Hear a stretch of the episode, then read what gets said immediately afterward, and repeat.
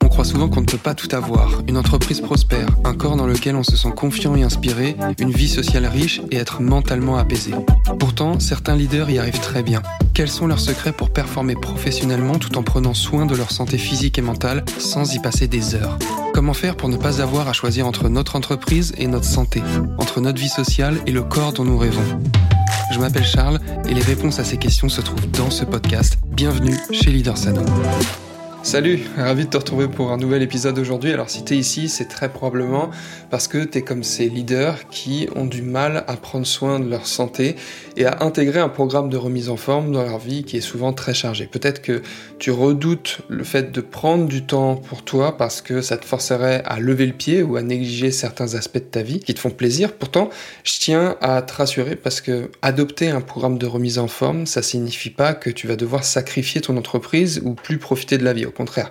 Par contre, pour que ça, ça n'arrive pas, tu dois avoir une stratégie de remise en forme qui est adaptée réaliste. Pour y arriver, aujourd'hui, j'aimerais te partager deux erreurs que font la plupart des leaders lorsqu'ils tentent de se remettre en forme. La première erreur qui est souvent commise, c'est avoir un programme de remise en forme qui est pas du tout compatible avec ses exigences personnelles et professionnelles. Parce que se forcer à respecter coûte que coûte un régime et un programme sportif alors que c'est pas du tout compatible avec tes exigences personnelles ou pro, euh, ça, c'est le meilleur moyen de venir rajouter du stress et de la culpabilité de ne pas réussir à prioriser ta santé. Alors que, voilà, en faisant ça, tu, cours effectivement le, risque de devoir négliger certains aspects de ta vie, ton entreprise ou ta vie de famille. Euh, tu vois, c'est un peu comme le syndrome du, compétiteur de, de, fitness qui doit être très strict sur son alimentation, sur son entraînement, malheureusement parfois et souvent au détriment d'autres domaines de vie. Sauf que toi, tu es probablement pas ici pour faire une compétition de fitness, mais plutôt pour jouer à ton plus haut niveau, à ton meilleur potentiel en tant que leader.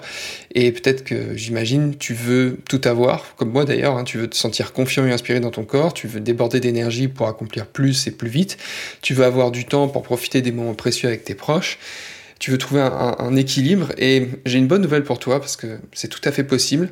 Si et seulement si tu adoptes une stratégie de santé optimale qui te correspond mais qui correspond aussi évidemment à ton mode de vie et à tes exigences personnelles, pro, tes exigences actuelles. Donc, question très importante à te poser, est-ce que ton programme de remise en forme, il est compatible avec ces exigences pro et perso? C'est vraiment le premier point sur lequel il faut mettre beaucoup d'attention, beaucoup de focus, parce que malheureusement, c'est une erreur qui est très souvent commise.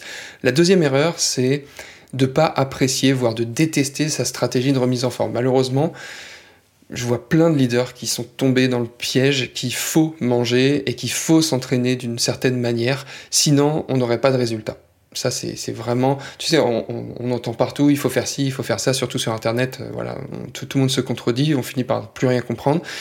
Alors que bah, c'est un peu comme dans l'entrepreneuriat, tu vois, il y a des milliers de chemins pour créer une entreprise à succès, et comme dans l'entrepreneuriat, réussir à te remettre en forme, bah, ça peut se faire de manière euh, totalement différente. Par exemple, en nutrition, il y a une multitude d'options différentes. La majorité vont fonctionner parce qu'elles reposent sur les mêmes fondamentaux, notamment en priorisant une alimentation avec des produits entiers et en minimisant euh, les produits très transformés.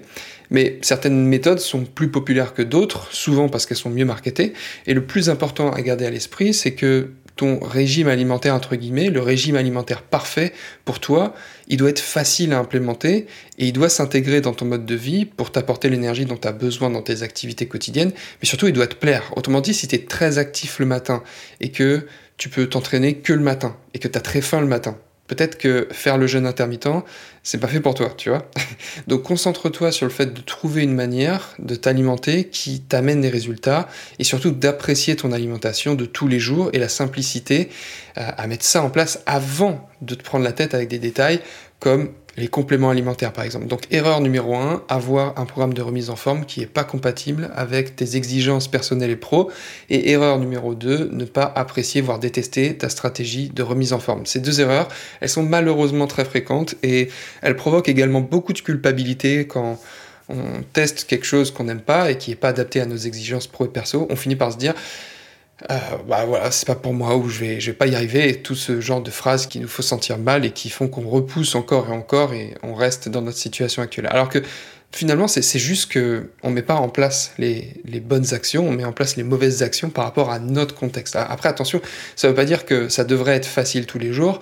Non, pour atteindre des résultats ambitieux et se transformer, ça demande du travail, bien sûr, pour avoir des résultats différents de ceux que tu as aujourd'hui.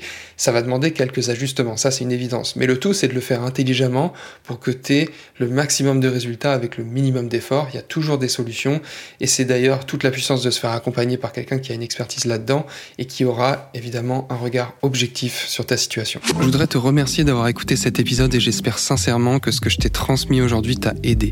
Si c'est le cas, alors je t'invite à noter le podcast 5 étoiles si tu l'écoutes depuis Apple Podcast, ça m'aide beaucoup. Et surtout, je t'invite à le partager avec quelqu'un qui en a besoin.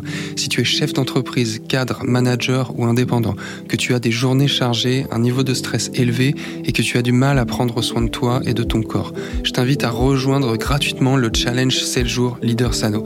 Tu recevras une vidéo par jour pendant 7 jours et tu apprendras à prioriser dès maintenant ta santé sans devoir sacrifier ta vie sociale ni ton entreprise.